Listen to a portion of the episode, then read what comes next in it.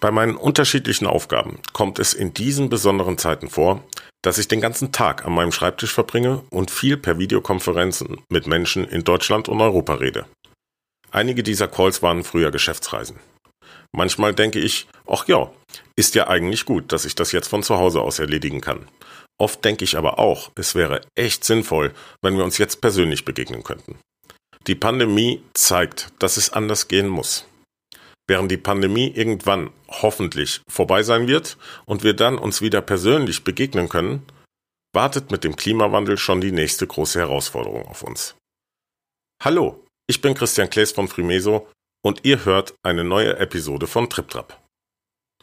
In vielen größeren Unternehmen werden gerade erste Überlegungen angestellt, ob es nicht sinnvoller wäre, die Präsenzarbeit im Büro auch über die Covid-Krise hinaus einzuschränken. Es scheint generell so zu sein, dass jetzt die Zeit ist, in der neue Mobilitätsstrategien, neue Arbeitsprozesse und neue Unternehmenskulturen entwickelt werden. Ich höre auch immer wieder, dass zurzeit fleißig an Neufassungen von Reiserichtlinien gearbeitet wird. Bei dieser Neuaufstellung sollte der Klimaschutz auch aus wirtschaftlichen Gründen eine große Rolle spielen. Aber was bedeutet das für das Segment Geschäftsreise? Können Angestellte eines Unternehmens überhaupt klimaneutral reisen? Sie können. Ich spreche mit dem Managing Director von Climate Partner Tristan Förster darüber, wie das geht und warum gerade jetzt die Zeit ist, über eine neue Klimastrategie nachzudenken. Mit seinen internationalen Standorten arbeiten Climate Partner und seine Kunden daran, CO2-Emissionen zu reduzieren und Klimaschutzprojekte zu unterstützen. Viel Spaß!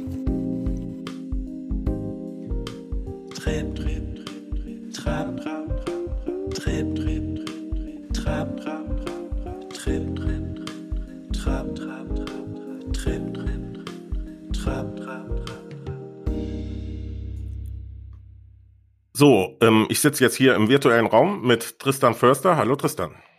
Hallo Christian. Freut mich ähm, wirklich, dass es geklappt hat, ähm, dass wir uns jetzt hier ähm, quasi äh, virtuell sehen können. Ähm, vielleicht für alle, könntest du dich mal ganz kurz vorstellen? Sehr gerne, mein Name ist äh, Tristan Förster. Ich bin Geschäftsführer bei Climate Partner. Und Climate Partner, wir sind ein Lösungsanbieter im Klimaschutz für Unternehmen, mal ganz kurz vorab gesagt. Mhm. Äh, also ich habe ähm, natürlich, äh, wie ich das so mache, äh, mich natürlich auch ähm, mehr auch über die Person, mit der ich spreche, informiert und habe ähm, auch ein bisschen auf dein Profil gespickt und habe da ähm, tatsächlich, ähm, das passiert mir nicht oft, aber gedacht, oh, ähm, interessante Sachen, ähm, die du gemacht hast. Deswegen will ich das jetzt gar nicht hier alles ähm, aufzählen, aber ähm, da ist alles dabei von ähm, guten Corporate Jobs, aber auch ähm, Selbstständigkeit war da drin. Was waren denn so deine Highlights in deinem ähm, bisherigen beruflichen Wertegang bevor Climate Partners? Ja, vielen, vielen Dank. Da gab es einige äh, und tatsächlich ein bisschen eine Achterbahnfahrt gewesen, äh, aber äh, hat, hat sehr viel Spaß gemacht bisher. Ich, ich habe äh, VWL studiert ganz äh, zu Beginn und das war damals im äh, Dotcom-Boom 1999 musste ich natürlich äh, mit für eine, eine, Dotcom-Firma auch arbeiten. Und das war mein erster Job. Das war bei äh, Lycos Bertelsmann. Das war damals, äh, weiß nicht, ob jeder das noch weiß. Es gab mal ja, ja, ja. andere andere Suchmaschinen als äh, nur Google. Ähm, in in der Tat waren damals Yahoo und Lycos äh, die größten. Äh, Lycos existiert allerdings nicht mehr. Mhm. Ähm, mein, mein zweiter Schritt war dann da rauszugehen, mich selbstständig zu machen, tatsächlich mit vier weiteren Freunden äh, von mir. Äh, relativ jung von der Uni weg, ähm, sehr ambitioniert und haben äh, die, die, die Firmen, die wir gegründet hatten, auch ein Jahr später fast genau auf den Tag genau äh, wieder zugemacht, weil wir etwas grün hinter den Ohren waren, muss ich ganz ehrlich sagen, und wirklich mitten in den Dotcom-Crash reingegründet haben. Und mhm. äh, das, das haben wir einfach nicht äh, geschafft. Und dann mussten wir schauen, was, was wir sonst aus unserem Leben machen konnten. Ähm, bei mir war das dann der Fall, ich brauchte sehr schnell das Geld und äh, bin äh, in der Beratung eingestiegen. Bin zu Roland Berger gegangen, hatte das Glück, tatsächlich zwei Jahre lang äh, Assistent von äh, Herrn äh, Berger sein äh, zu können, um äh, ihm über die Schulter zu schauen, um anschließend dann äh, Banken und Versicherungen zu beraten was völlig anderes als, mhm. als .com, äh, also wirklich sehr corporate ähm, und sehr, sehr viel gelernt und nach ungefähr sechseinhalb Jahren äh, war die Zeit gekommen, wo ich sagte, ich will diesen Lebenswandel ähm, nicht mehr so weiter fortführen, sondern mal wieder was Neues ausprobieren und bin dann zu einem Online-Matchmaker gegangen. B2 heißt die Firma ist ein, äh, ein, ein Matchmaking-Company für langfristige Partnerschaften, sowas wie, e wie eDarling, eHarmony. Äh, in Deutschland ist Parship, Elite-Partner, äh, kennt man da ganz gut. Und war für die Internationalisierung zuständig und habe das in äh, 37 Länder ausgerollt. Ähm, und das hat einen riesen Spaß gemacht, weil auch zu dem Zeitpunkt, das war kurz vor 2008, ging es auch ganz steil nach oben. Ähm, äh, vor dem, vor dem äh, Wirtschaftscrash in 2008 dann wieder.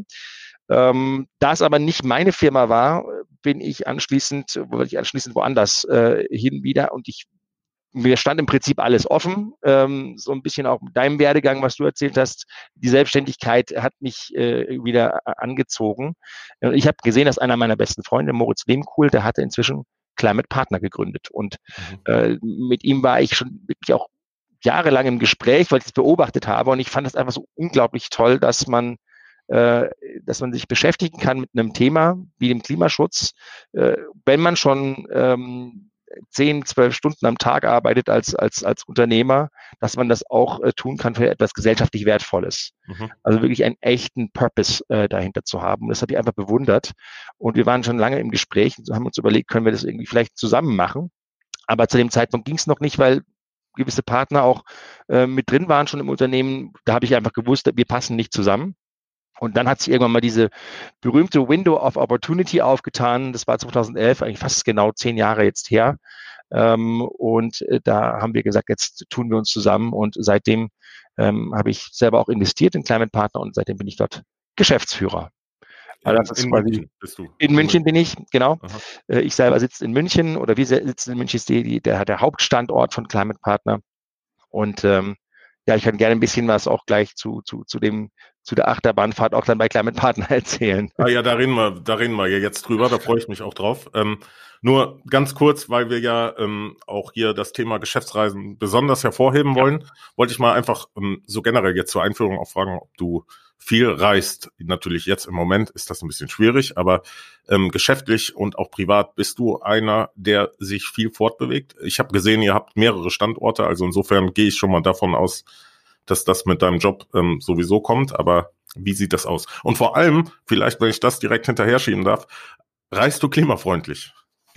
ja, also äh, äh, nicht immer war das der Fall, aber natürlich jetzt äh, mit bei Climate Partner äh, reise ich ganz anders, als ich es früher getan habe.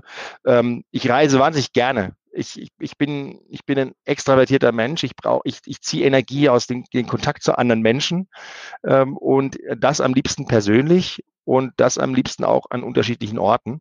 Das heißt, ich bin, bin jemand, der sehr gerne äh, an, an andere Orte reist, äh, Geschäfte in unterschiedlichen Standorten auch macht, andere andere Personen trifft und auch in anderen Orten trifft.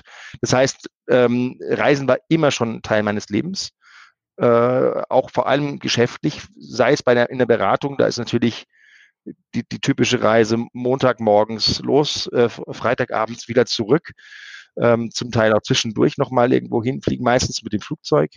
Ähm, selbst bei, bei B2 hatten wir internationale Standorte. Äh, da habe ich auch immer wieder regelmäßig um mein, meine Country Manager besucht äh, in unterschiedlichen europäischen Städten. Ähm, und bei Climate Partner auch ähm, das, das war vor der Pandemie und das hat auch die Pandemie auch voll, vollkommen verändert. Da können wir sicherlich auch später nochmal drüber sprechen.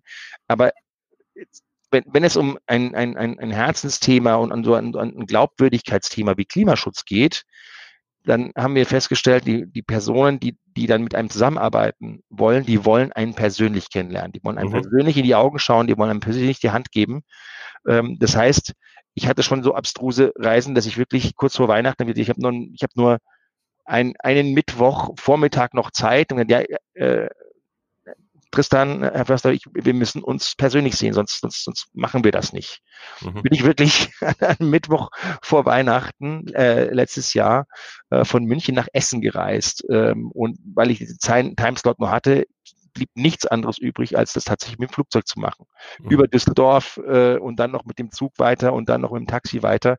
Also unfassbar in der Zeit der Pandemie. Ähm, ich habe den die gleiche Person ein, ein Dreivierteljahr später gesprochen und äh, die hat mir dann auch gesagt, das ist ja toll. Man kann ja alles jetzt mittlerweile virtuell machen, da braucht man ja, ja gar nicht mehr reisen. Ja, ja, ähm, also ja, ich, ich, ich hab, bin viel gereist, ich, auch bei, mit Climate Partner äh, bin ich viel gereist und natürlich versuchen wir und ich auch persönlich so, so gut wie es geht klimafreundlich zu reisen. Das heißt, äh, ich reise wahnsinnig gerne mit der Bahn, weil, ähm, weil in der Bahn ist, man, man, man setzt sich eben rein, ähm, man, man hat seinen Platz und man kann sich hinsetzen, wirklich arbeiten, man kann was lesen, äh, man kann auch mal andere Dinge tun, die man sonst im Büro nicht tut. Ähm, man ist Leider ist die Internetverbindung immer noch nicht so gut. Äh, auf der anderen Seite ist es ein Vorteil, weil dann setzt man sich hin und macht man auch was anderes, als nur E-Mails äh, zu schreiben.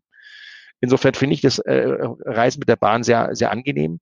Ähm, ich habe eine persönliche Grenze, so ab fünf Stunden wird's mir dann doch zu lang. Ähm, ich dann, mhm. dann, dann werde ich sehr persönlich hibbelig und ähm, ich werde unruhig. Äh, das heißt, ich, ich, wir versuchen, ich versuche, wo es geht, mit der Bahn zu reisen und manchmal, wenn die Strecken dann noch zu lang sind, dann äh, nehme ich das Flugzeug tatsächlich. Ähm, und die Flüge kompensieren wir dann natürlich da, wo sie nicht vermeidbar sind. Die Emissionen, die wir verursachen, kompensieren wir. Ja, Aber auch, ihr macht aktiv auch an diesem äh, Programm, worüber wir gleich äh, äh sprechen ja, werden, genau. macht ihr selber auch mit sozusagen. Selbst, selbstverständlich, genau. Ja. Wenn, wenn der ich meine, was wir halt natürlich machen, was ich viel mache, ist, wenn ich, wenn ich weiß, dass ich mit der Bahn reisen muss, dann versuche ich mehrere Termine äh, an, an den Standort zu legen, wo ich hinfahre und vielleicht auch von der Reiseroute so zu planen. Äh, also was hatte ich neulich äh, mal gemacht, dass wir noch Reisen, äh, also Reisen noch äh, gut Sinn gemacht hat, dass man, ich bin nach, nach Köln gefahren mit dem Zug, von Köln nach Hamburg gefahren mit dem Zug, von Hamburg nach, nach Berlin gefahren mit dem Zug und dann von Berlin nach München äh, über, über zwei, drei Tage verteilt. Und das geht dann wunderbar und dann ist, sind die Strecken auch nicht zu lang. Mhm, mhm. ja, klar. Also jetzt haben wir ja schon ähm, viel ähm, ähm, gehört, wie, wie Climate Partner und du das ähm, machst, aber ähm, bevor wir nochmal auf das Reisen eingehen, würde ich gerne nochmal ein paar allgemeine Fragen zu Climate Partner stellen. Ähm, ihr habt ja ähm, quasi oder äh, ihr bietet passgenaue Antworten für eure Unternehmenskunden im Fragen des Klimaschutzes, ja. Ähm, aber ich würde erstmal gerne fragen, wer sind denn typischerweise eure Kunden? Weil ich könnte mir vorstellen, das sind eher große Kunden ähm, oder gibt es auch Mittelständler? Wie, wie sieht die Segmentierung da aus? Und auch welche Industrie? Gibt es da irgendwelche Industrien, die, ähm, mit denen ihr vorzugsweise arbeitet? Ja, äh, das ist, das ist ganz, ganz spannend. Das ist auch den, den, den Job für mich persönlich äh, so interessant macht, weil ich habe ja vorhin erzählt, ich, ich spreche gerne mit vielen Menschen und mhm. unterschiedlichen Menschen ähm, und äh, auch unterschiedliche Unternehmen. Genauso ist es auch. Wir haben diese Nische äh, Klimaschutzlösungen für Unternehmen äh, belegt. Das heißt, wir wie du richtig sagst, ja, wir, wir liefern passgenaue Klimaschutzlösungen in, in der CO2-Bilanzierung, CO2-Reduktion und Vermeidung, CO2-Ausgleich, genau in dieser Nische für Unternehmen. Ähm, die, wir haben über 3000 Kunden mittlerweile, ähm, verteilt über, über 30 Länder. Und die, die Kundenstruktur ist völlig unterschiedlich. Wir haben von der Drei-Personen-Druckerei bis hoch zu Bertelsmann. Äh, wir arbeiten mit einem Kieferorthopäden in den Niederlanden zusammen, genauso wie mit der Weltbank. Mhm. Ähm, es ist von einem ähm, Schausteller auf dem, auf dem Münchner Oktoberfest, der Mandeln verkauft, tatsächlich, ähm, äh, bis, bis hin zu, ähm, bis hin zu Großkonzernen, bis hin zu, zu den größten Lebensmittelkonzernen und auch Einzelhändlern äh, dieser Welt. Also es ist wirklich, die Bandbreite ist enorm. Äh, und deswegen macht die auch so viel Spaß. Das heißt, es ist wirklich alles mit dabei, vom Einzelunternehmer über Mittelstand äh, bis zu Großkonzernen. Ja, spannend. Also, ähm, aber so generell, vielleicht kann man das jetzt auch nicht so verallgemeinern, aber bei der Vorbereitung habe ich mich immer gefragt, ähm, die Motivation von Firmen, äh, klimaneutral leer ähm, zu arbeiten, kommt die eigentlich von einer Überzeugung heraus? Weil wir merken ja alle, dass das gesellschaftliche Bewusstsein für Klimaschutz doch äh, deutlich ähm, gestiegen ist. Oder sind es immer noch ähm, Regeln und Maßgaben, die ähm, doch den ein, eigenen Antrieb pushen, sage ich mal? Was ja auch völlig okay ist, aber ich bin mir noch nicht so ganz klar über ja. die Motivation der einzelnen Unternehmen. Ja, das hat sich massiv gewandelt innerhalb, will ich jetzt mal sagen, der letzten zwei bis drei Jahre.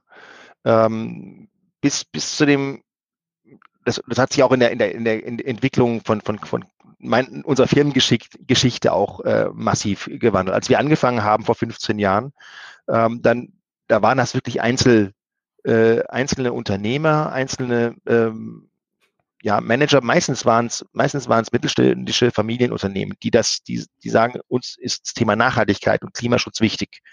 Also in, in der Tat die intrinsische Motivation ähm, und das ist typischerweise auch für den, sagen wir mal, für den typischen deutschen Mittelstand äh, Unternehmen, die tatsächlich extrem viel Wert auf Nachhaltigkeit legen. Ökonomische Nachhaltigkeit, äh, ökologische Nachhaltigkeit und auch im sozialen äh, nachhaltig zu sein, aber ein langfristiges Unternehmen aufzubauen mit langfristigen Zielen.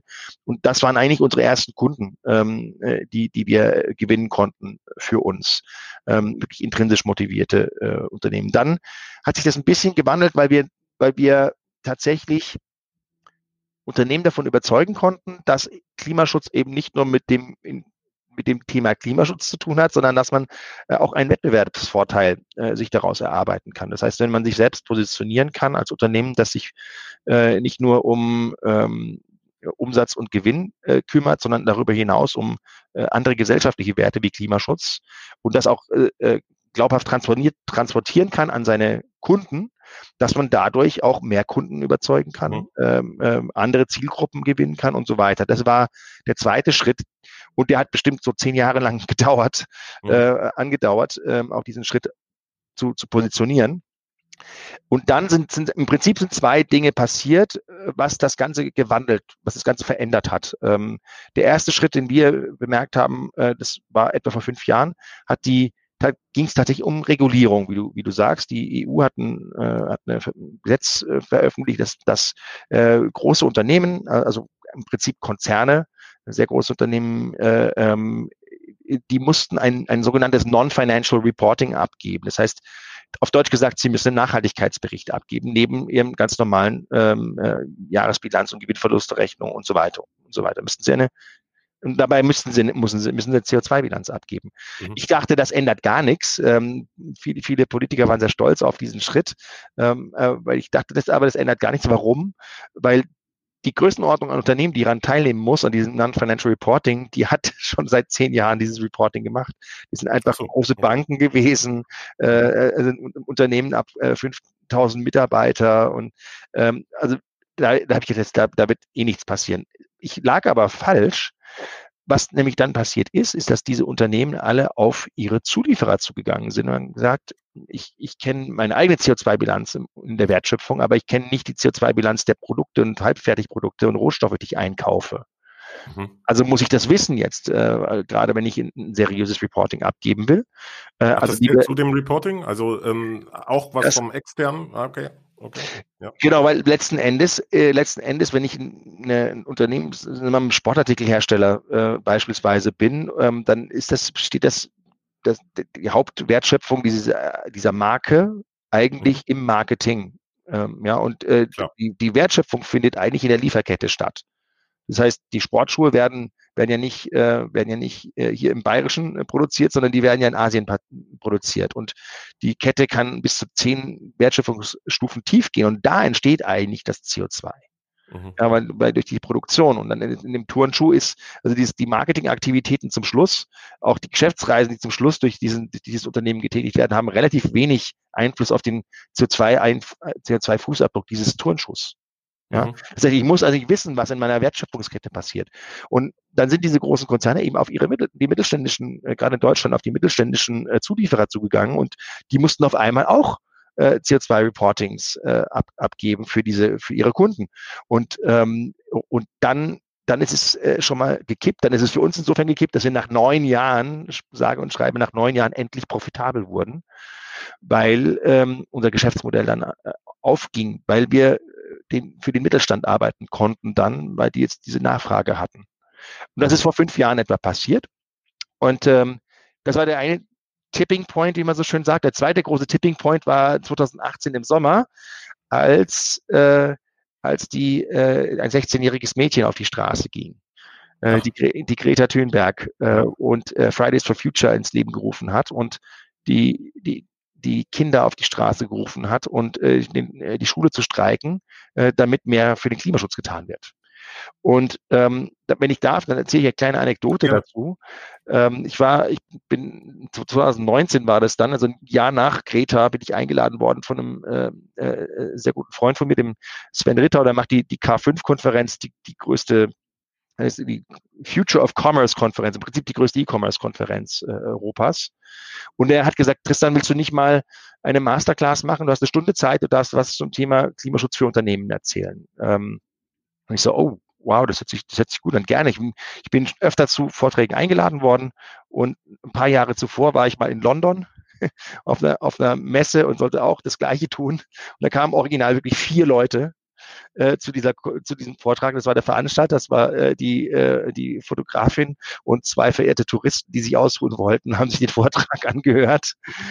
Und äh, das heißt, ich war relativ nervös äh, äh, vor, vor zwei Jahren im Sommer in Berlin. Äh, wie viele Leute kommen denn da tatsächlich ähm, und hören sich das an? Weil ich wusste, da passiert gerade was, aber so ganz sicher ist man sich ja nicht. Und ähm, der Raum hatte Platz für 50 Leute. Und nach 70 Leuten haben sie die Tür zugemacht. Mhm.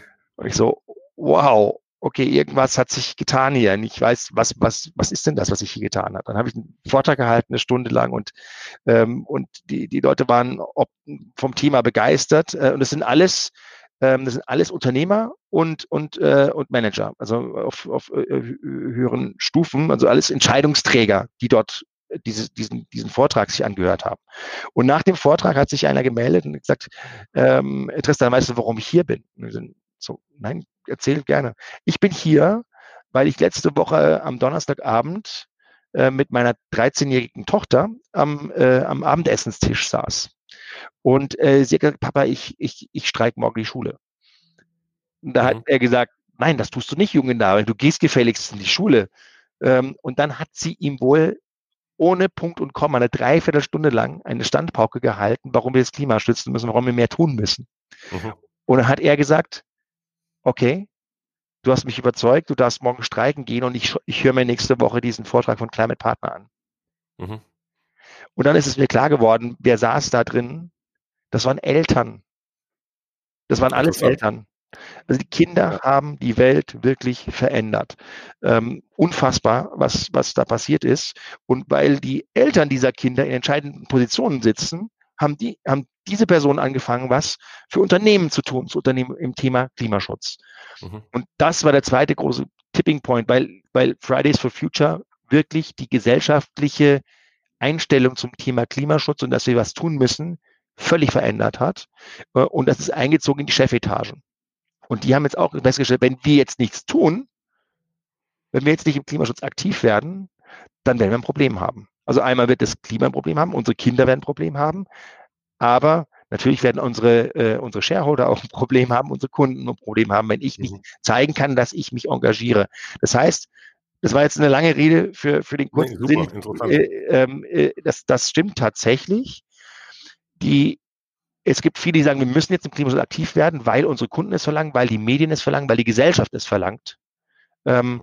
Ähm, aber natürlich auch ähm, vor dem Hintergrund, wenn ich nichts tue, dann habe ich auch, dann, dann habe ich auch das Nachsehen gegenüber dem Wettbewerb. Es ist ein bisschen eine Mischung aus tatsächlicher gesellschaftlicher Verantwortung und natürlich äh, der Verantwortung als Unternehmer, äh, als Gewinn, äh, Gewinn erzielendes Unternehmen, da auch weiterhin dieses nachhaltige Unternehmen weiter fortführen zu können. Mhm. Wie sieht das denn dann international aus? Weil du sagst ja, dass ähm, der Druck kommt von der Gesellschaft und damit auch vom ähm, heimischen Kunden sozusagen und diese ganze Kette zwischen Mittelstand und ähm, den größeren Unternehmen. Aber es gibt ja auch Regionen, ähm, wir haben das Beispiel USA, wo nicht alle unbedingt ähm, einverstanden sind mit den Klimazielen. Ähm, ist dann ähm, international, wenn so eine Corporation international agiert, ähm, da irgendwie die Motivation anders gelagert oder ähm, prescht man einfach weiter mit dem europäischen Klimaideal und was ja auch in Amerika im Übrigen in ganz vielen Teilen äh, äh, getragen wird. Also in Kalifornien zum Beispiel, die ganzen kalifornischen Firmen machen ja auch äh, mit. Aber ähm, gibt es da so einen Widerspruch im Internationalen? Es gibt unterschiedliche Regionen, die unterschiedlich handeln, tatsächlich die auch unterschiedlichen, ähm, sagen wir mal, Evolutionsstufen der Aktivität im, im Klimaschutz sind. Ähm, da wir aber tatsächlich eine, eine, globale Welt darstellen, ähm, sehen wir, beobachten wir zumindest äh, von, von, von hier aus, es gibt ja auch äh, diverse ähm, Weltkonzerne, die aus Europa kommen. Und ähm, jetzt klammern wir mal das ganze, die ganze Tech-Branche aus, die aus, mhm. ähm, aus, aus der, von der Westküste von USA kommt, ähm, sondern schauen wir uns einfach die ganzen äh, großen Automobilkonzerne an, Lebensmittelkonzerne und so weiter, die es, die es gibt. Und die treiben das ganze Thema natürlich weltweit voran. Mhm. Ähm, also selbst die Automobilindustrie hat es jetzt verstanden, dass sie was im Klimaschutz äh, machen muss. Und das kaskadiert weltweit durch die gesamte Wertschöpfungsketten halt auch, auch durch. Nichtsdestotrotz gibt es gewisse Länder, die auch politisch äh, und gesellschaftlich weiter sind als andere. Ähm, tatsächlich ist, ist Westeuropa dazu nennen, dass, dass wir äh, hier ziemlich weit im Klimaschutz sind. Äh, wenn ich mir UK an, ansehe, die machen, die sind schon sehr lange aktiv. Ähm, die, die Franzosen haben äh, viele ähm, Regular, Regularien durchgesetzt, die eigentlich vorbildlich sein könnten für andere Länder, auch in Europa, selbst für, für Deutschland. Ähm, durch den ganzen Green Deal der EU treibt, treibt das natürlich auch das ganze Thema Klimaschutz. Aber ähm, wenn, wenn wir schauen in, in den USA, Kalifornien ist die fünftgrößte Volkswirtschaft der Welt, wenn man Kalifornien für mhm. sich nimmt. Äh, allein das ist schon ein, ein, ein, großer Treiber und durch den Wechsel der Administration in den USA zu, zu, zu President-elect Joe Biden hin, wird sich das auch nochmal ganz anders darstellen äh, in den USA. Ähm, mhm. Aber auch China äh, nicht zu unterschätzen. Wir zeigen ja, wir sagen ja immer, wir sind in Europa oder wenn wir äh, nur in Deutschland wollen wir so viel Klimaschutz betreiben, aber wir sind ja nicht die großen Verursacher an CO2 in Klammern sind wir doch. Mhm. Ja, Aber ja. Im, Gesamt, im, Gesamtvolumen äh, haben wir natürlich andere Länder, die, die weiter vor uns äh, stehen, vor allem jetzt auch äh, China. Aber China hat, hat äh, für sich auch gesagt, wir sind bis 2060 klimaneutral. Mhm. Ähm, und die, die diskutieren nicht. Die machen, die, die machen das einfach. ja. ja. Und dann sind es halt zehn Jahre später, aber auf jeden Fall kann man sich sicher sein, dass China klimaneutral sein wird in 2060. Und da mhm. bewegt sich einfach unfassbar viel. Äh, seit dem Paris Agreement, äh, das äh, 2015 ähm, zum Thema Klimaschutz äh, äh, entschieden wurde, mit 195 Ländern, die unterschrieben haben, dass sie im Klimaschutz diesen äh, Weg gehen wollen, die maximale Erderwärmung auf zwei Grad, wenn nicht besser auf 1,5 Grad zu beschränken. Äh, das muss ja jetzt in 2021 in Kraft treten, umgesetzt werden. Heißt, wir sind jetzt in der Verpflichtung, auch auf politischer Ebene das umzusetzen. Und äh, es ist noch, wir sind noch nicht weit genug. Es kam gerade der Bericht von äh, UNEP, äh, der, der Vereinten Nationen heraus, dass wir, dass die Maßnahmen noch lange nicht weit genug gehen. Aber ich sehe ganz klar, ich bin, ich bin Grundoptimist, ich sehe ganz klar, dass es in die richtige Richtung geht. Ja, jetzt äh, reden wir mal über das Thema Geschäftsreisen gesondert. Ähm, es ist ja, liegt in der Natur der Sache, dass Geschäftsreisen äh, nicht ganz klimaneutral ablaufen können. Also man verursacht quasi bei jeder Reise, ob man will oder nicht, CO2-Emissionen. Ähm, zunächst vielleicht mal ähm, ganz allgemein, wie kann man eigentlich äh, klimaneutral reisen? Ähm, kannst du da vielleicht ein paar Kriterien nehmen? Wir haben schon äh, ähm, über die Bahn geredet und es gibt sicherlich äh, ein paar sehr äh, einleuchtende, logische, die jedem sowieso einfallen, ähm, Kriterien. Aber vielleicht könntest du da mal ganz kurze Einschätzung geben. Ja, sehr, sehr gerne. Ähm, vielleicht sollte man dann vor, vorab den Begriff klimaneutral mal, mal definieren, dass, ja. dass äh, allen ja. klar ist, was es eigentlich bedeutet. Äh, wir können aktuell so gut wie nichts tun, ohne CO2-Emissionen zu verursachen. Also klimaneutral heißt nicht CO2-frei etwas, etwas zu tun, ähm, mhm. äh, sondern klimaneutral bedeutet, ich weiß, wie viele CO2-Emissionen ich verursache durch eine gewisse Tätigkeit, sei es durch Produktion eines Produktes, sei es durch Bereitstellung einer Dienstleistung, sei es durch eine Geschäftsreise. Also ich weiß, wie viel CO2 ich verursache. Ich äh, tue mein Bestes, um diese CO2-Emissionen, die ich verursache, so gering wie möglich zu, zu, zu halten oder in Zukunft eben zu reduzieren und zu vermeiden. Und die Emissionen, die dann trotzdem entstehen und trotzdem übrig bleiben, die ich nicht vermeiden und, und, und reduzieren kann, die gleiche ich aus über äh, sogenannte Klimaschutzprojekte. Mhm. Ähm, das sind Klimaschutzprojekte, die entstehen in, in Entwicklungs- und Schwellenländern. Ähm, das, das, Typische, was man kennt, ist, ist äh, sowas wie äh, ein Waldschutzprojekt, Aufforstung, ähm, also äh, die CO2-Emissionen aus der Atmosphäre wieder zu entfernen oder anderswo auf der Welt CO2-Emissionen zu vermeiden, indem man erneuerbare Energien ermöglicht, statt Kohle zu verbrennen, beispielsweise. Das sind internationale zertifizierte Projekte sind eigentlich Entwicklungshilfe, Projekte, die, die äh, den ärmsten Menschen dieser Welt äh, ein, ein besseres Leben ermöglichen und dabei eben CO2-Emissionen einsparen. Äh, die sind zertifiziert. Das bringt man eben zusammen mit den verursachten CO2-Emissionen und gleicht sie aus und kompensiert diese, so nennt man das auch. Und damit ist man dann klimaneutral oder dann ist die Geschäftsreise klimaneutral.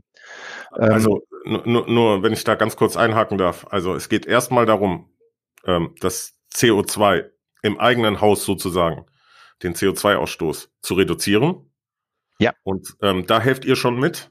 Richtig, äh, beratet. Ja, absolut. Ähm, ich habe auch gesehen, ihr habt in dem Zusammenhang, ähm, da können wir vielleicht ganz kurz mal drauf eingehen, auch ähm, ein Tool, mit dem man den digitalen, äh, Entschuldigung, den CO2-Fußabdruck messen kann. Stimmt das? Ja, berechnen kann, ja. Mhm. Genau. Äh, und wenn man dann ähm, äh, das geschafft hat, ähm, bleibt ja noch CO2 sozusagen übrig und das würde man dann über so ein Zertifizierungsprogramm ausgleichen. Korrekt. Gut. Genau. Ähm, super interessant. Ähm, da würde ich trotzdem gerne nochmal fragen, wie funktioniert euer Online-Tool? Wie, kannst du das mal ganz kurz vorstellen? Ähm, ich kann mir ja. darunter jetzt gar nicht so genau vorstellen, wie man das macht. Ja, Gibt ich man das zum Beispiel ein, wie viele Kilometer man gereist ist? genau, so? dass man diesen, diesen kurzen Ex Exkurs ja. vielleicht macht.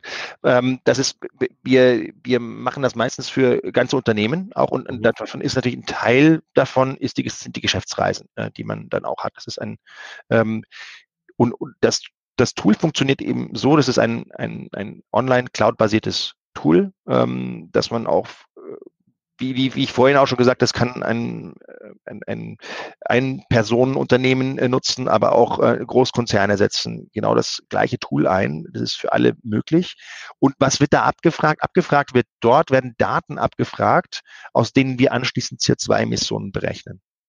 Mhm. Das heißt, ich habe sogenannte Verbrauchsdaten. Ne? Wenn ich jetzt was ganz einfach zu verstehen ist, ich, äh, ich nutze Strom, um, äh, ich brauche Strom, um mein Unternehmen zu betreiben. Ähm, und ich weiß, wer diesen Strom produziert hat. Und ich weiß sozusagen, wenn ich weiß, wer diesen Strom produziert hat, was welcher Emissionsfaktor, so nennt man das, dahinter steckt.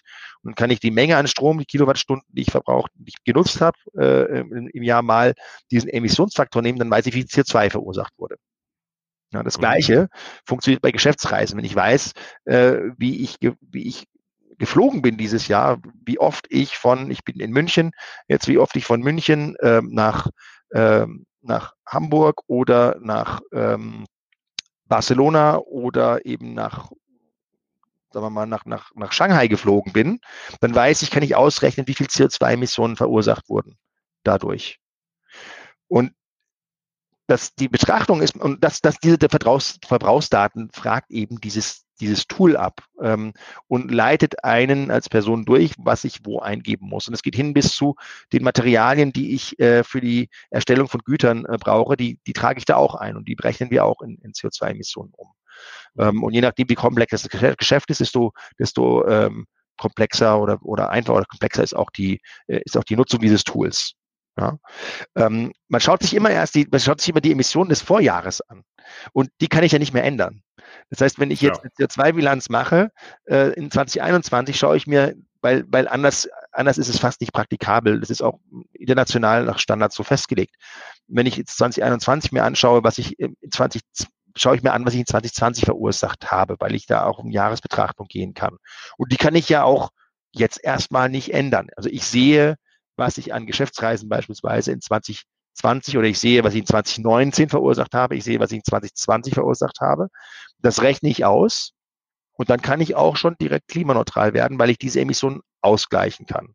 Mhm. Ähm, das Wesentliche ist aber, dass ich mir jetzt diese Geschäftsreisen anschaue und es ist ja genau das, das, das Thema durch die Pandemie, die wir jetzt haben. Ich habe 2019 eine gewisse Anzahl an Geschäftsreisen gehabt. Ähm, ich habe 2020 wahrscheinlich vielleicht 20 Prozent dieser Geschäftsreisen oder weniger. Das ist die ja. Zahl, die umgeht, ja. ja. Genau. Ja. Ähm, und dann sehe ich, oh, da habe ich, da habe ich 80 Prozent CO2-Emissionen gespart. äh, zu, zu 2019. Ähm, wie kann ich dann das zum Beispiel in die Zukunft fortsetzen? ähm, diese CO2-Emissionen einzusparen. Und die, die, die beste Art, CO2-Emissionen einzusparen, ist eben, sie erst, erst gar nicht zu verursachen, logischerweise. Ja, ähm, das, das hilft aber jetzt der Geschäftsreise nicht, weil ich, ich, ich muss ja trotzdem auch, ich, ich, bin, ich bin ganz zuversichtlich und ganz, ganz, also es wird sich viel auch weiter in Zukunft äh, eben online abspielen, aber eben nicht alles. Ich glaube, dass die Geschäftsreisen sich, sich, sich erholen werden, wahrscheinlich nicht wie bis auf 2020, äh, 2019, weil man Neues gelernt hat, wie man an gewisse Dinge auch äh, online machen kann. Aber nichtsdestotrotz werden sie sich erholen. Das heißt, ich muss darüber nachdenken, wie tätige ich denn diese Geschäftsreisen? Ähm, auch dazu eine, eine Anekdote. Ich weiß, dass ich habe in einer großen Agentur zusammengearbeitet. Gerade typischerweise Agenturen, Beratungsunternehmen ähm, äh, sind, sind typischerweise Unternehmen, die viel reisen, die einen hohen Anteil Geschäftsreisen haben. Typischerweise ist auch die Geschäftsreise dann für eben diese Dienstleistungen der größte Verursacher an CO2 für diese Unternehmen. Es ist ja ist eigentlich. Aber die haben ja sonst auch nicht so viele CO2. Äh, äh, genau, die haben Strom, die haben Heizung in den Büros, ja. äh, die, die, die nutzen Server, ja, ähm, und äh, vielleicht haben sie noch eine Kantine. Äh, die haben noch Mitarbeiteranfahrt, ist auch noch ein, ein Thema. Ja. Aber wenn, wenn die Agenturen in der Stadt sind, ist ganz oft nutzen die Leute Fahrräder und, und, und die öffentlichen ne, Verkehrsmittel. Das heißt, die Geschäftsreisen sind der größte Treiber äh, der CO2-Emissionen und zum, zum Teil 60 bis 80 Prozent der Emissionen. Ja? Äh, vor allem mit dem Verhalten quasi vor der Pandemie. Und äh, wenn ich da, äh, ich habe, ich habe genau dieses explizite Projekt mit dieser großen Agentur habe ich angefangen 2019 und die haben gesagt, naja, also Geschäftsreisen, da können wir ja nicht viel machen. Wir, wir müssen die ja machen. Das geht ja nicht anders. Und auf einmal kam die Pandemie und die gleiche Person, mit der ich gesprochen habe, sagte mir, das ist ja, das ist ja hervorragend. Wir sehen ja, das geht ja auch ohne äh, oder es geht ja mit viel weniger. Ähm, also werden wir jetzt die, die ähm, auch die, Re die Reiserichtlinien für Geschäftsreisen ändern. Ähm, und die haben tatsächlich von, von heute auf morgen ihr Verhalten verändert, auch für die Zukunft. Ähm, solche einfachen Sachen wie, äh, dass ich nach, ähm, nach Berlin eben nicht fliege, sondern mit der Bahn fahre, was einen riesen Unterschied macht. Ja, weil mit der Bahn fahre ich, Geschäftsreisen sind mit, werden mit Ökostrom betrieben, die sind quasi klimaneutral. Und wenn ich nach, nach Berlin fliege, dann habe ich, äh, habe ich etwa 300 Kilogramm CO2 verursacht hin und zurück. Ja, und das mache ich ein paar Mal und das, dann, dann zählt die CO2-Uhr schon ganz schön schnell nach oben, wenn ich da ständig fliege, wenn ich das irgendwie jede, jede Woche tue. Ähm, und da haben die haben, haben Unternehmen verstanden und auch gesehen, dass es auch andere Methoden gibt, wie ich verzichten kann auf eine Geschäftsreise, indem ich auf Online gehe oder wenn ich sie schon tätige, die Geschäftsreise, dass ich eben weniger CO2 verursache, weil ich das Verkehrsmittel ersetze und von Flugzeug auf Bahn umstelle beispielsweise. Ähm, das ist so die typische Thematik, wie man Geschäftsreisen reduzieren kann. Das andere ist dann im kleinteiligeren Bereich, ähm, wenn wir beispielsweise Elektromobilität uns ansehen oder was vielleicht kommen wird, ist Wasserstofftechnologie uns ansehen. Also Elektromobilität ist dann, äh, also es gibt ja viele Diskussionen, das ist ja auch, ist ja auch äh, schlimm und es ist ja auch, der Umweltfußabdruck ist ja genauso schlimm, wenn nicht schlimmer als beim Verbrennungsmotor. Das stimmt so nicht ganz. Ähm, der Sinn von Elektromobilität ist ja darin, dass ich mein Auto mit, mit Ökostrom lade. Und das ist immer die große Diskussion, die wir haben, ja, die wir haben. Ja, der, der, der deutsche Strommix ist ja weiterhin ein, ein, ein, ein Graustrommix, wie man sagt, ist nicht, nicht zu 100 Prozent Ökostrom. Wie soll das denn funktionieren? Und da denke ich mir, ja, alles entwickelt sich ja nach, nach vorne. Ich habe nicht von heute auf morgen 100 Prozent äh, Elektroautos auf der Straße, genauso wenig wie ich von heute auf morgen ähm, das Stromnetz äh, Ökostrom ausgebaut habe. Aber das entwickelt sich ja gemeinsam.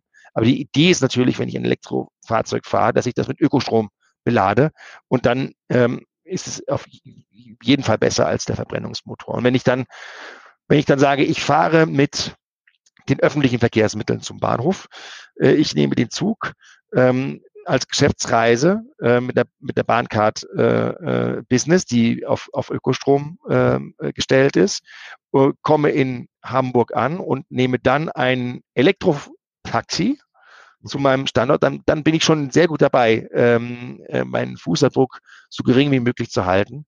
äh, in der Geschäftsreise.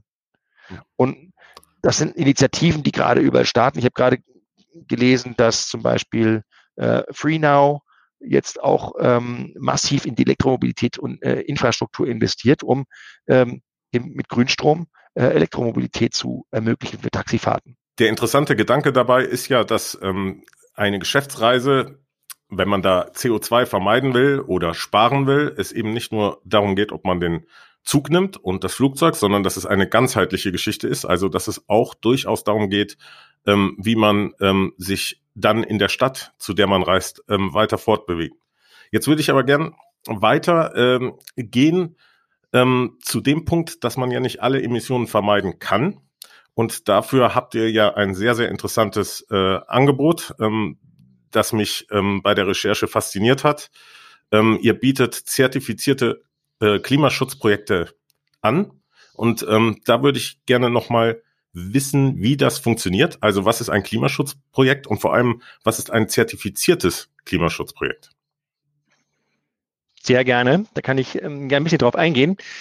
Das ist ja, wie du es richtig gesagt hast, wenn du bezogen auch auf eine Geschäftsreise, letzten Endes, wenn man reist, äh, verursacht man dann an irgendeiner Stelle in der Regel auch CO2-Emissionen und äh, die, die kann ich erstmal nicht vermeiden.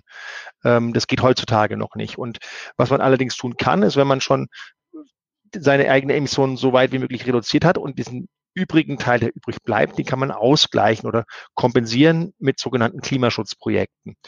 Ähm, Klimaschutzprojekte sind, äh, sind eigentlich Ent Entwicklungshilfeprojekte, die in Entwicklungs- und Schwellenländern stattfinden und CO2-Emissionen ähm, ver vermeiden oder auch reduzieren oder auch aus der Atmosphäre ent entziehen.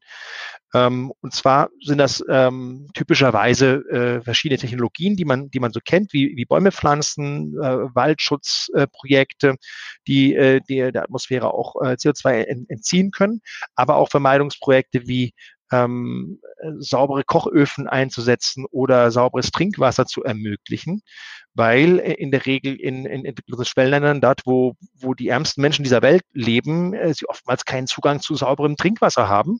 Ähm, und äh, was ihnen übrig bleibt, ist dieses Wasser abzukochen mit, was, mit Holz, das sie dann sammeln müssen.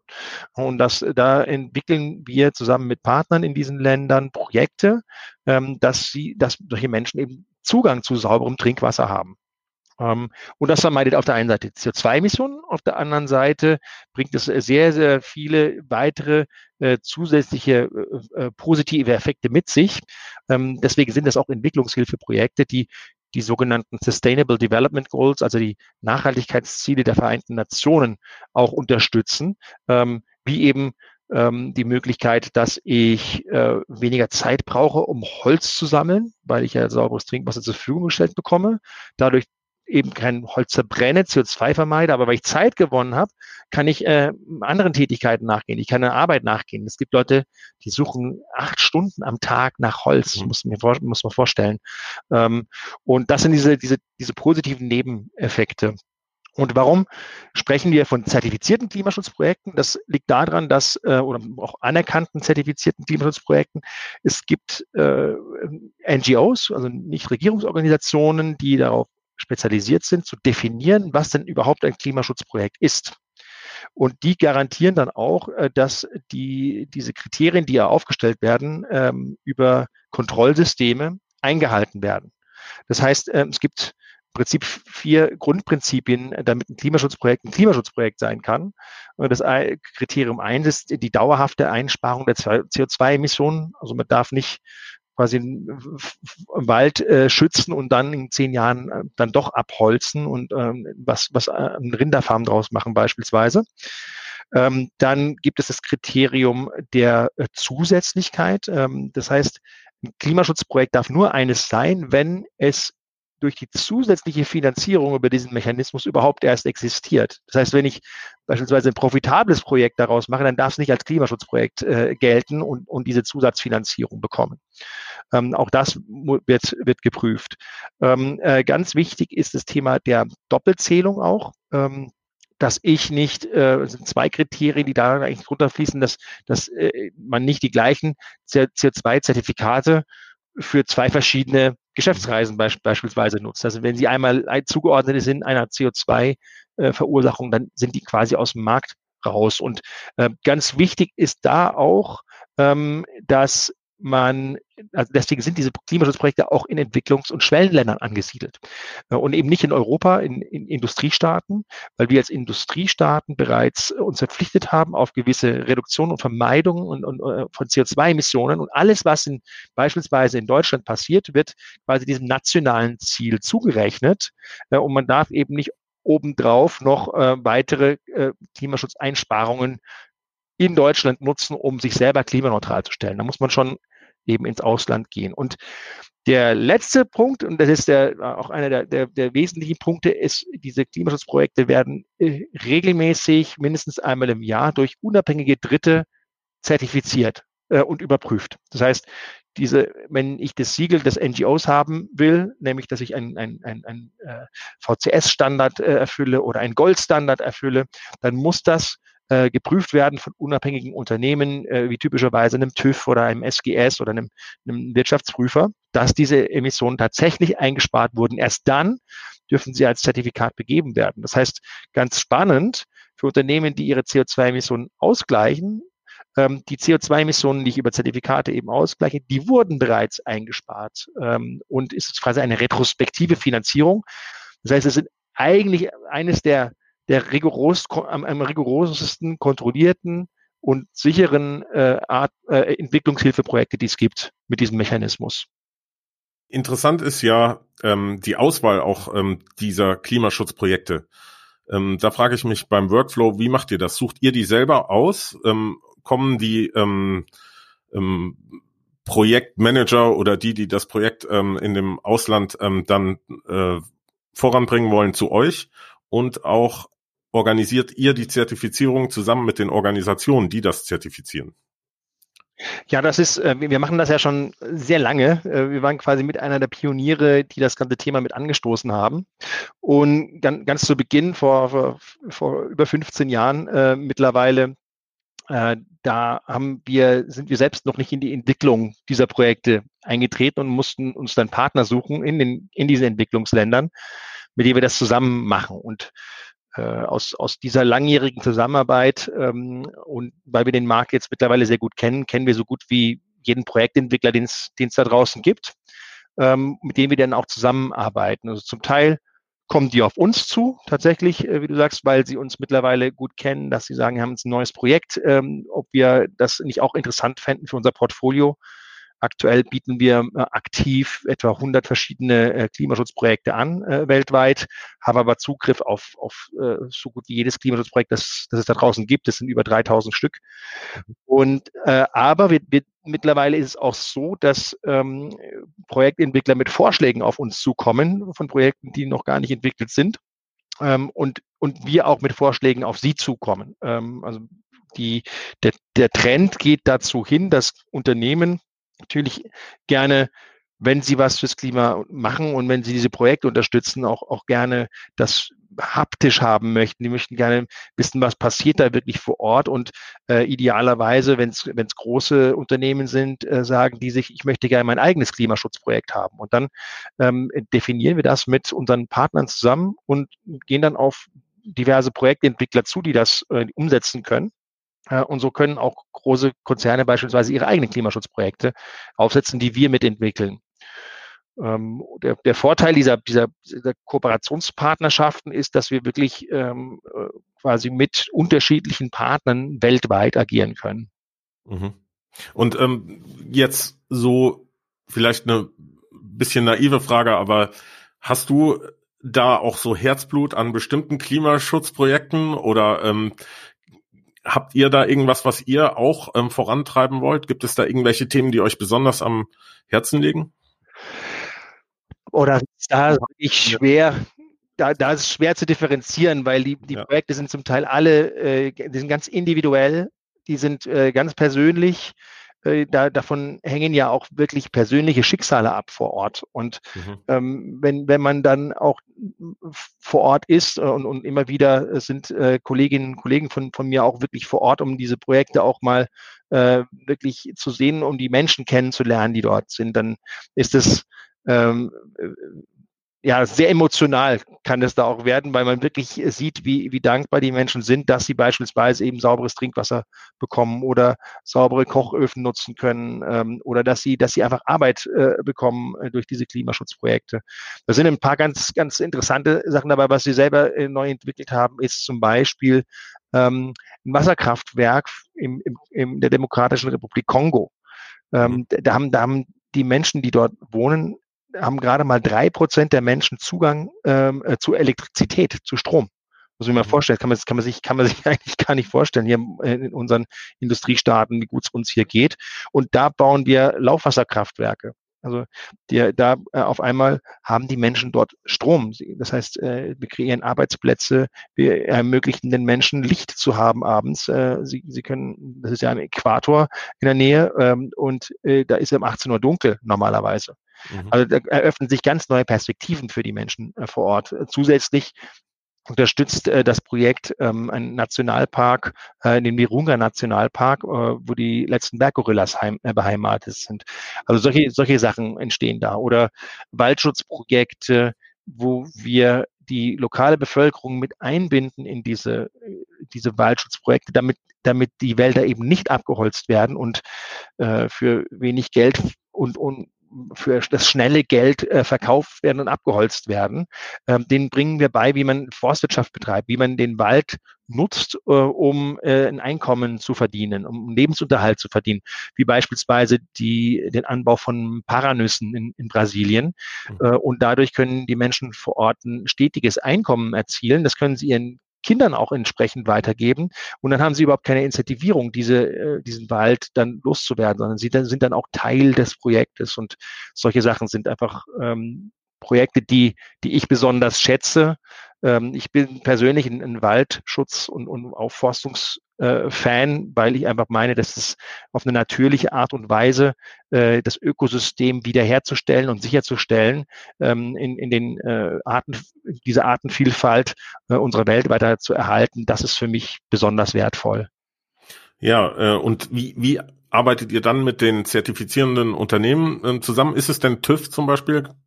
Oder ähm, ja, die, diese Firmen, habt ihr da äh, wahrscheinlich einen ganz persönlichen Draht und ähm, legt ähm, diese Projekte vor und die zertifizieren das dann nach welchen Kriterien? Genau, das sind, das sind die, diese, die Grundkriterien hatte ich ja vorhin erzählt. Das, das sind noch eine, jede Menge andere Kriterien. Das ist ähm, mhm. Äh, quasi, das nennt man ein sogenanntes PDD, das man da vorlegen muss, also eine, eine Projektbeschreibung vorab vorlegen muss, um überhaupt zu beantragen, wie so ein Projekt aufgesetzt wird. Ähm, und äh, dieses, allein schon dieses Projekt Datenblatt wird quasi gemeinsam mit dem Projektentwickler aufgesetzt und das wird schon nach den Kriterien äh, des NGOs geprüft durch durch ein TÜV beispielsweise oder ein SGS. Ja, genau. Und da, da, das ist eben da, wo, wo man dann die Beziehung auch zu diesen unabhängigen dritten ähm, Prüfern aufbaut, damit die sich äh, diese Projektbeschreibungen ansehen und, und prüfen, ob das überhaupt ein zulassungsfähiges äh, Klimaschutzprojekt ist. Und dann, dann geht es erst an die Arbeit, dann muss das Projekt erstmal aufgesetzt werden. Das kann schon mal zwei, drei Jahre dauern, mhm. bevor überhaupt das erste Zertifikat ab, äh, dabei äh, emittiert wird. Ja, weil mhm. dann muss man auch anschließend beweisen, dass das Klimaschutzprojekt tatsächlich funktioniert. Äh, und das wird jährlich dann überprüft. Und dann wird jährlich äh, nach einer sehr, sehr konservativen Rechnung ähm, geprüft, wie viel CO2-Emissionen tatsächlich eingespart wurden im Laufe eines Jahres. Und erst dann kann es dann als Zertifikat begeben werden. Erst dann ist es, ist, steht es zur Verfügung letzten mhm. Endes. Also wenn dann jetzt ein Kunde mit euch zusammenarbeitet, ähm, alles läuft, das Projekt ähm, ähm, ist ausgesucht, ähm, zertifiziert, ähm, habe ich gelesen auf eurer Homepage, dass ihr dann ein Label vergebt. Du kannst mich korrigieren, wenn es falsch ist, aber ähm, das nennt sich klimaneutrale Geschäftsreise. seid äh, ihr das, der das Label vergibt, oder ist das irgendwie ja. auch was von einer NGO oder äh, einer Organisation zertifiziert wird? Ähm, das kann nochmal zusätzlich zertifiziert werden, wenn man das äh, sich wünscht. Was, was wir machen, ist, wir äh, stellen die Berechnung der Emissionen, beispielsweise der Geschäftsreisen, ähm, ein, ein Instrumente zur Verfügung, damit man ausrechnen kann, was jetzt eine Geschäftsreise an CO2-Emissionen verursacht hat. Ähm, und natürlich beraten wir auch da drin, äh, wie man diese Emissionen möglichst niedrig hält und weiterhin künftig äh, reduziert. Und das, was man, was übrig bleibt, das kann man über unsere Klimaschutzprojekte ausgleichen. Und ja, wenn das ausgeglichen wird, also wenn eine Geschäftsreise ausgeglichen wird, dann äh, generiert es automatisch ein ein Nachweis, eine, eine Urkunde, eine Zertifizierung äh, dazu und ein Label. Und das Label ist äh, dann auch spezifisch, das heißt etwas klimaneutrales. Es kann ein Produkt sein, es kann eine Dienstleistung sein, das kann eine Geschäftsreise eben sein. Ähm, und das, das, dieses, in, dieser, in diesem Label befindet sich eine individuelle ID, Nummer und diese ID-Nummer äh, weist nach genau für diesen Ausgleich, ähm, was wurde denn angeboten, also eine Geschäftsreise beispielsweise, wie viel CO2-Emissionen äh, sind durch diese Geschäftsreise entstanden und äh, wer hat sie verursacht und mit welchem Klimaschutzprojekt äh, diese Geschäftsreise ausgeglichen wurde, äh, damit sie klimaneutral ist. Und dann kann man sich da auch noch weiter einlesen. Das geht immer mehr in die Tiefe, dass man genau weiß, was für ein Klimaschutzprojekt ist das und welche, welche sonstigen Maßnahmen werden dort auch in diesem Klimaschutzprojekt vor Ort verbucht. Das heißt, mit diesem einen kleinen Label, dass wir, das meines Erachtens auch ähm, somit das, das transparenteste äh, Nachhaltigkeitslabel, das es am Markt gibt, weil es so viel Transparenz auch bis hin zu dem Projekt ähm, nach außen transportiert. Und das tut man dann auch auf die Homepage oder auf äh, äh, die ähm, Communication ähm, Materialien, die so eine Firma hat, weil es eine gute Sache ist, einfach ähm, nachzuweisen, dass man ähm, neutral genau. weiß. Ja, genau, aber das ist natürlich bei einem, bei einem Produkt ein bisschen einfacher, weil da kann ich es auf, aufs Produkt draufschreiben. Mhm. Ähm, und bei, aber bei einer Geschäftsreise, wenn man sich jetzt beispielsweise entsch entscheidet, dass man all seine Geschäftsreisen im letzten Jahr ausgleichen möchte, das ist so typischerweise, was viele Unternehmen dann auch äh, machen und sagen, ich, ich möchte, dass meine Geschäftsreisen klimaneutral sind. Und dann trägt man eben die Geschäftsreisen des letzten Jahres zusammen, berechnet diese und gleicht sie aus. Und dann kann man äh, sich dieses, dieses, dann kriegt man dieses Label, dass die Geschäftsreisen klimaneutral sind. Und das kann man natürlich gerne auch zur Kommunikation nutzen, äh, auf die Webseite setzen, äh, in den Nachhaltigkeitsbericht äh, äh weiter äh, berichten beispielsweise. Das machen dann viele, dass sie eben diesen Nachweis haben, dass sie tatsächlich äh, klimaneutral gereist sind im letzten Geschäftsjahr. In dem Zusammenhang ist mir im Übrigen auch aufgefallen, ähm, als ich mich mit euch näher beschäftigt habe, dass ihr euch auch gezielt an Travel Management Agenturen ähm, richtet. Also wir, wir haben ja ähm, von Dienstleistungsunternehmen gesprochen und dass das einer der größten CO2-Verursacher ist für ein Dienstleistungsunternehmen, weil er eben nicht mehr produziert. Ähm, aber wie kann man sich das vorstellen? Also ihr arbeitet mit Travel Management Agenturen und da ist ja ein ganz anderer Scale dahinter, weil ihr ja ähm, viele verschiedene, ähm, also eine Tür öffnet zu vielen verschiedenen ähm, Firmen. Wie funktioniert das da, die Zusammenarbeit mit Travel Management? Absolut. Was, was, was unser Ziel ist, ja, ähm, ich hatte es vorhin gesagt, ein klimaneutrales Produkt in jedem Warenkorb. Und ein Warenkorb ist ja auch eine Geschäftsreise, die, die kauft man mhm. sich ja auch ein. Und wir verkaufen ja selber keine, weder Geschäftsreisen noch managen wir äh, Geschäftsreisen. Und ähm, wir, das, das, das, was uns am Herzen liegt, ist, dass Klimaschutz ermöglicht wird. Das heißt, auch für Travel Management Firmen und Geschäftsreise Management Firmen haben wir auch Lösungen, die wir anbieten, damit diese Unternehmen wiederum ihren Kunden das Thema klimaneutrale Geschäftsreisen anbieten können. Ähm, das heißt, wir äh, arbeiten damit mit Travel Management Firmen. Das können auch also aktive Travel Management Firmen oder Geschäftskosten, äh, Reisekostenabrechnungsfirmen. Äh, da gibt's je, alle möglichen äh, unterschiedlichen Ansätze. Äh, da, wo Daten vorhanden sind, dass eine Geschäftsreise stattgefunden hat, können wir über Integrationen, über IT-Schnittstellen, über ähm, äh, sogenannte ähm, APIs, ähm, können wir Daten austauschen, wo automatisch dann ausgerechnet wird, wie viel CO2-Emissionen entsteht und dann eben der Ausgleich auch stattfinden kann. Das heißt, das müssen gar nicht wir direkt machen, also man muss nicht direkt bei uns als Reisender die Geschäftsreise klimaneutral äh, stellen, sondern das kann man dann auch im eigenen Travel Management System äh, machen. Und mhm. das sind so Integrationen, die wir anbieten, damit unsere, unsere Kunden wiederum ihren Kunden diese Möglichkeit bieten, äh, im Klimaschutz aktiv zu werden. Genau, und ähm, der Vorteil ist dann natürlich da, dass die Travel äh, Management Agency viel bündeln kann und Correct. damit dann äh, ein schönes Projekt unterstützen kann. Gut, ähm, sehr interessant, muss ich sagen. Also das hatte mich wirklich ähm, schon von Anfang an, als ich auf euch gestoßen bin, total fasziniert. Ähm, kann ich jedem empfehlen, das sich nochmal ganz genau anzugucken. Ihr habt auch auf der äh, Homepage ein paar schöne Beispiele ähm, von ähm, Klimaschutzprojekten, die schon ihre Früchte tragen. Du hast ja eben auch schon ähm, vom Wasserkraftwerk in Kongo äh, erzählt, aber ich habe da noch viel mehr entdeckt, ähm, kann ich nur jedem empfehlen. Ähm, jetzt würde ich gerne noch mal so zum Abschluss äh, mit dir, wenn ich schon so einen Experten hier sitzen habe, einen Ausblick wagen. Und zwar ähm, interessieren mich zwei Sachen ähm, generell. Ähm, im Punkto Klimaschutz. Also erstmal braucht man nicht unbedingt äh, Experte zu sein, um zu wissen, dass im ersten oder in dem letzten Jahr ähm, die CO2, der CO2-Verbrauch gerade in den Industriestaaten deutlich runtergegangen ist. Das betrifft natürlich und vor allem auch ähm, die Geschäftsreisen.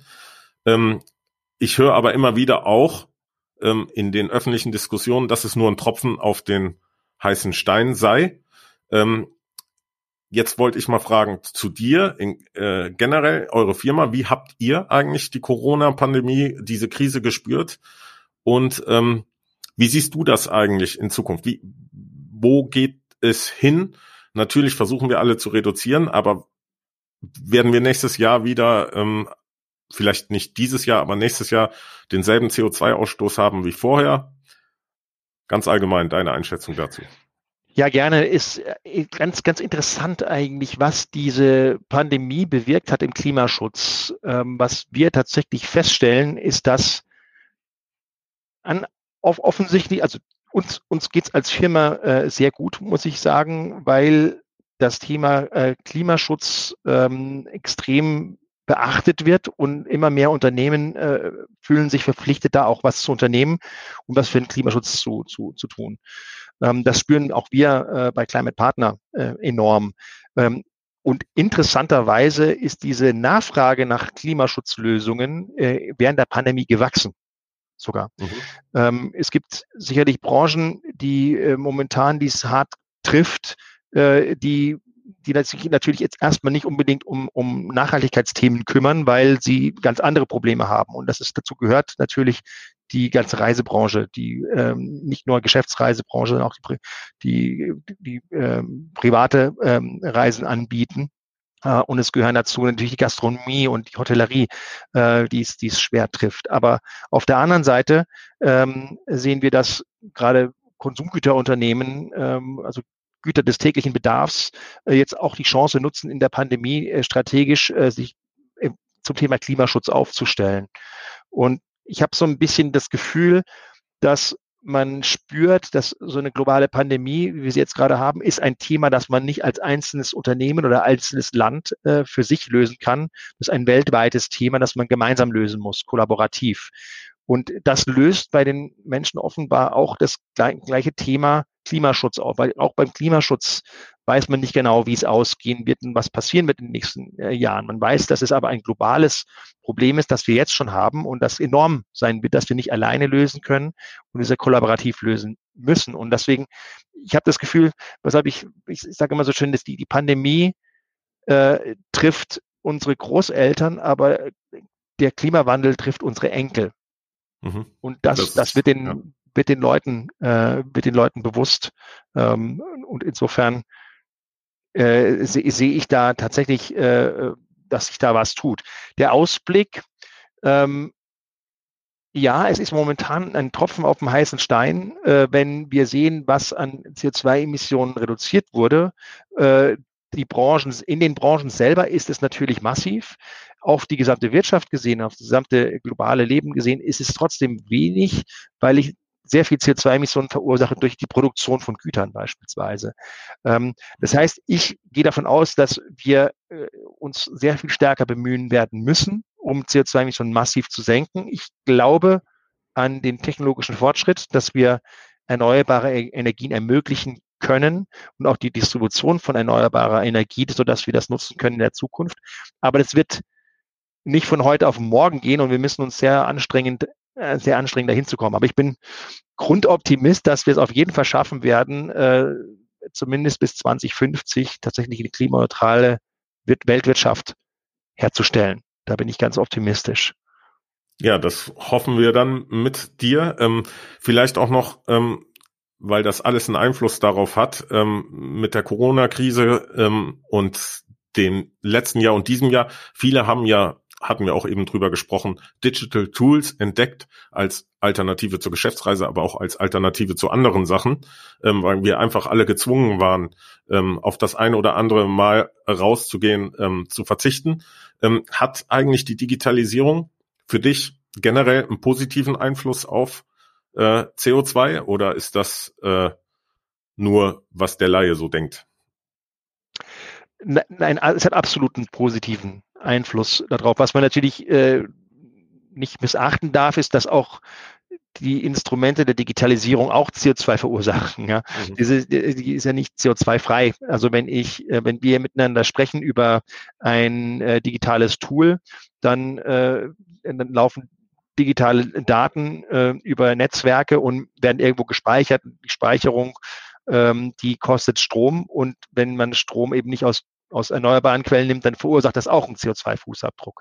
Nichtsdestotrotz im Verhältnis, wenn ich jetzt eine Videokonferenz abhalte, im Verhältnis äh, dazu, dass ich mit dem Flugzeug äh, beispielsweise nach Hamburg fliege äh, und zurück und dadurch ähm, sagen wir mal 300 Kilogramm CO2 verursache, ist es wesentlich weniger natürlich, wenn ich digital, wenn wir mit digital miteinander sprechen würden äh, über diesen Weg. Insofern hat die Digitalisierung trägt enorm dazu bei, dass äh, der Klima, äh, das Klimaschutz betrieben werden kann.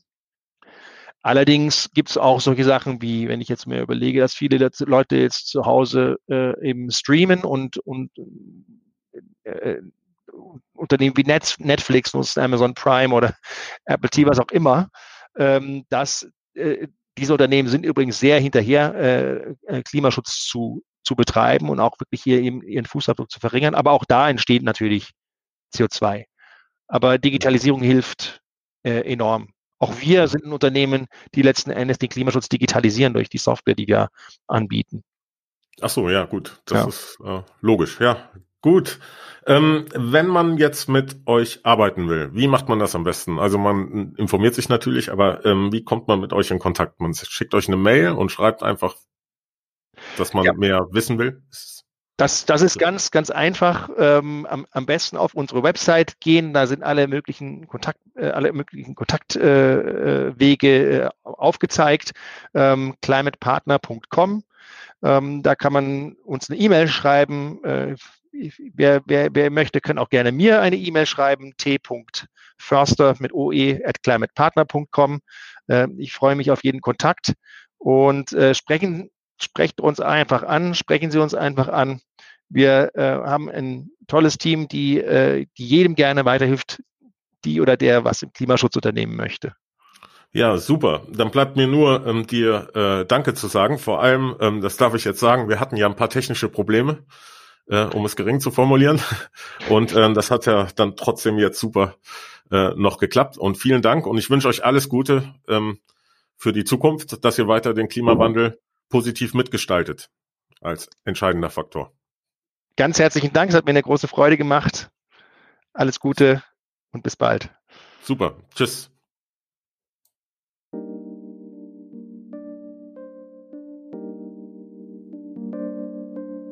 Das war es dann schon fast für heute. Ich muss sagen, mich hat das ganze Thema fasziniert und Tristan war der richtige Gesprächspartner, um das Thema Klimaschutz noch einmal von einer ganz anderen Seite zu betrachten. Natürlich bleibt die Vermeidung von CO2 ein wichtiges Gebot der Stunde, aber durch die Unterstützung von Klimaschutzprojekten können Unternehmen zusätzlich aktiv etwas tun, um Klimaneutralität zu erreichen und gleichzeitig das ganz normale Leben vieler Menschen zu verbessern. In diesem Zusammenhang möchte ich euch tatsächlich unbedingt die Homepage von Climate Partner ans Herz legen. Dort findet ihr nämlich recht übersichtlich ein paar Fallstudien über bestimmte Klimaschutzprogramme. Den Link findet ihr unten in den Show Notes. Ähm, dort findet ihr dann auf der Homepage auch ähm, alle Informationen, die ihr zur Kontaktaufnahme braucht. Wenn ihr mit mir über den Podcast reden wollt, zum Beispiel weil ihr Kritik, Themenvorschläge oder Anregungen habt, Oder wenn ihr mit mir über mein Projekt Frimeso reden wollt, dann freue ich mich natürlich auch. Alle Einzelheiten findet ihr auch da auf meiner Homepage. Ich wünsche euch eine gute Zeit und wir hören uns bald wieder zu einer neuen Episode von Trip Trap. Bis bald und bleibt gesund. Euer Christian.